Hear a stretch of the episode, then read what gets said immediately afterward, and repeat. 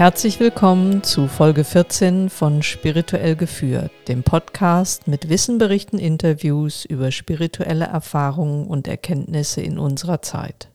Mein Name ist Martina Violetta Jung und Ihnen, liebe Hörer und Hörerinnen, ganz herzlichen Dank für das Feedback, das mich in der abgelaufenen Woche erreichte. Ich bin zutiefst erfreut, dass Sie Kontakt mit mir aufnehmen und danke für ganz einfache Nachrichten, was der Podcast mit Ihnen macht, bis hin zu Nachrichten, wie geschüttelt einige Hörerinnen und Hörer von der letzten Episode waren, in der es über die verfehlten Erstschöpfer und die genialen Zweitschöpfer ging. Das Feedback sagt ganz klar, dass viele sich mehr Unterstützung wünschen auf dem Weg vom Erstschöpfer zum Zweitschöpfer. Und diesem Thema möchte ich einige Sendungen widmen. Ich brauche etwas Zeit, um das komplett zusammenzustellen, sodass Sie auf der Basis Ihres kulturellen Hintergrundes, vernetzt auch mit anderen Kulturen, verstehen, welche Schritte wir wie setzen können. Das Thema der heutigen Folge ist das alte Seelensyndrom und die spirituelle Hierarchie, die sich damit ein bisschen eingeschlichen hat. Menschen sprechen über alte Seelen, ja sogar über Reinkarnationen früher geistiger Lehrer, so als sei das etwas Besonderes. Ja, je älter eine Seele ist, desto mehr inkarnierte Leben hat sie als Erfahrung, auf die sie zurückgreifen kann, aber auch mehr Karma, um auszubalancieren. Und eine alte Seele sagt nichts darüber aus, wie diese Seele welche Lebensaufgaben in dieser Inkarnation angeht, welche persönlichen Dinge hat sie zu lernen und welche Beiträge versprach sie zum großen Ganzen zu leisten. Es ist also gut möglich, dass eine alte Seele eine herausragende Aufgabe übernimmt, eine Führungsaufgabe und dabei kläglich scheitert weil sie keine direkte Führung durch ihre Seele annimmt und entsprechend handelt. Es ist ebenso gut möglich, dass eine alte Seele mit einem Aspekt inkarniert, um an diesem größten Umbruch der Menschheitsgeschichte seit über 11.000 Jahren als einfacher Arbeiter teilzunehmen, um so den eigenen Erfahrungsschatz zu vervollständigen. Entscheidend für eine gelungene Inkarnation ist allein, ob wir unsere Aufgaben erkennen und sie umzusetzen wagen. Entscheidend, ob wir mein Wille geschehe ersetzen durch sein Wille geschehe und den tatsächlich ins Leben tragen. Es spielt dabei überhaupt keine Rolle, ob wir eine alte, mittelalte oder junge Seele sind. Wir alle formen zusammen ein riesiges Puzzle und jeder von uns ist ein Teilchen in diesem Puzzle, das beiträgt zum Gesamtbild. In der Gesellschaft von vielen verfehlten Erstschöpfern hat sich aber eine andere Kategorisierung etabliert, auch für die spirituelle Betrachtung.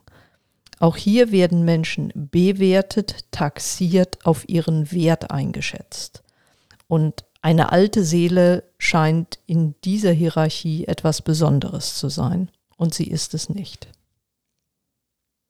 Ich bin als Arbeiterkind aufgewachsen und das verwehrte mir den Zutritt zu ganz vielen Teilen unserer Gesellschaft. Später als promovierte Juristin standen mir plötzlich ganz viele Toren, Türen offen.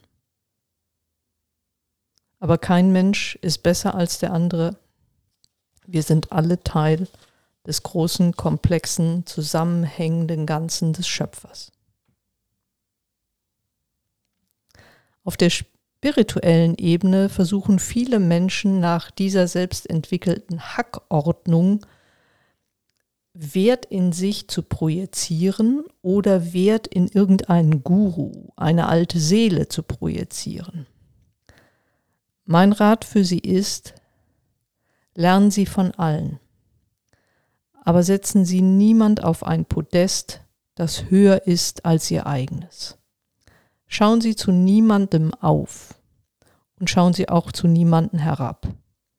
Vor Gott sind wir alle gleich, wir erfüllen nur andere Aufgaben, wenn wir sie denn erfüllen. Hören Sie zu, wenn jemand von früheren Leben erzählt. Jemand, der Zugriff hat auf frühere Inkarnationen. Dies erlaubt uns Rückschlüsse auf spirituelle Gesetzmäßigkeiten und das ist wunderbar. Aber wenden Sie sich von Menschen ab, wenn Sie sich deshalb für wichtiger halten oder meinen, etwas Besseres zu sein. Jemand, der seine eigene Haut als alte Seele zum Markte trägt, will damit letztendlich nur Aufmerksamkeit auf sich ziehen, die er ansonsten im Leben nicht erringt. Setzen Sie auch mich bitte auf keinen Sockel. Ich bin nur ein Beispiel dafür, wenn ein inkarnierter Aspekt einer Seele seine Seelenaufgabe erkennt, sie annimmt und, komme was wolle, erfüllen wird. Ich habe einen weiten Weg abgelegt von meiner Kindheit von meinen Ursprüngen, von meiner Ausbildung als Juristin, von vielen Jahren im Management großer Unternehmen, bis hin zu einer spirituellen Schriftstellerin, Malerin, Podcasterin. Das macht mich nicht zu jemand, der besser oder schlechter ist als andere. Es macht mich nur zu jemanden, die ihren Weg geht und damit für viele Vorbild sein kann, aber auch mit meinen konkreten Leistungen Ihnen dient auf Ihrem Weg. Nutzen Sie bitte, was ich Ihnen aufbereite, für Ihren Weg.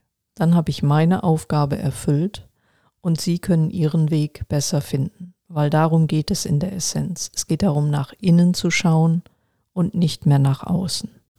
Jesus oder Joshua, wie ich ihn bei seinem Geburtsnamen nenne, hat uns in Prinzipien und anhand von Parabeln erklärt, was das Wesen Gottes ist und was unser eigenes Wesen ist. Zu beidem hat er uns den geistigen und metaphysischen Schlüssel überreicht. Das ist jedoch in den Dogmen und den Theologien, die letztendlich aus der Bibel gewachsen sind, untergegangen, sodass mich in meinem Hintergrund christlich, in dem ich aufgewachsen bin, nicht wirklich die Botschaft erreicht hat, die er vermitteln wollte. Ich werde mich in den nächsten Sendungen bemühen, Ihnen aufzuschlüssen, mit welchen Codes er uns wirklich den Weg gezeigt hat, von jemandem, der der verfehlte Erstschöpfer ist, der sich auf die materielle Welt konzentriert, die Hierarchien, den Aufstieg, die Sicherheit, das Anhäufen von materiellen Dingen, hin zu dem, wofür wir eigentlich da sind. Dazu muss ich ein wenig Zeit verwenden. Es wird also etwas Vorbereitung brauchen. Aber Sie können sich auf sicherlich drei bis vier Sendungen freuen, in denen ich Ihnen das aufschlüssel, sodass Sie exakt verstehen, wie diese Schritte zu gehen sind. In der Zeit, wo uns die materielle Welt so rechts und links um die Ohren fliegt, ist es sehr heilsam, sich wieder auf das zu verlassen und dem zu folgen, was die wahre Essenz ist. Ich verspreche Ihnen, es wird nicht nur äußerst spannend, Sie werden Ihnen bekannte christliche Lehren plötzlich in einem ganz anderen Zusammenhang sehen und vor allen Dingen äußerst praktisch verstehen, welche Schritte Sie setzen können, um das in Ihrem Leben zu verändern, was jetzt angesagt ist. Das war schon für heute. Das war spirituell geführt und ich bedanke mich für Ihre Aufmerksamkeit. Ich freue mich auf nächste Woche. Ihre Martina Violetta Jung.